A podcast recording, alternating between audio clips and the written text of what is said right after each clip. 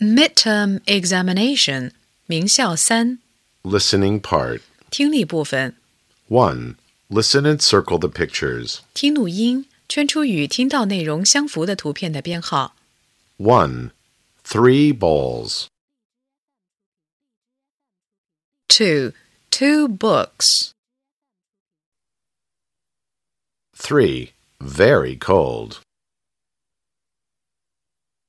Four, orange juice. 5. Dance. Six, a fat cat. 2. Listen and choose. 听录音，把听到的单词前的编号填入括号内。 1. I see a rabbit. It's white. Two, ba ba. I can hear a sheep. 3. Taste the egg. It's yummy. Four, I like my bicycle. It's super. 5. Drink some water, Mom. 3. Listen and choose. 听录音，把听到的句子前的编号填入括号内。 1. Can I help you? Two, what do you hear? 3. What do you like? Four, you are a good boy. 5. Smell the soup. 4. Listen and give check or X.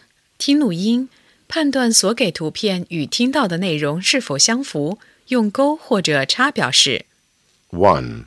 I can see a small bird. Two, I like milk. It's good for me. 3. Taste the soup. Four, do you like ice cream?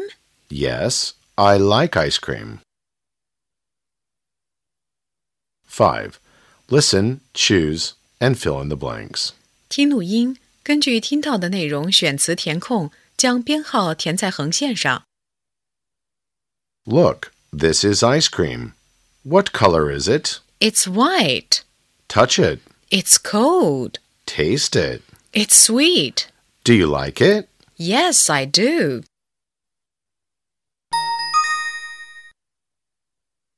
Look, this is ice cream. What color is it? It's white. Touch it. It's cold. Taste it. It's sweet. Do you like it? Yes, I do.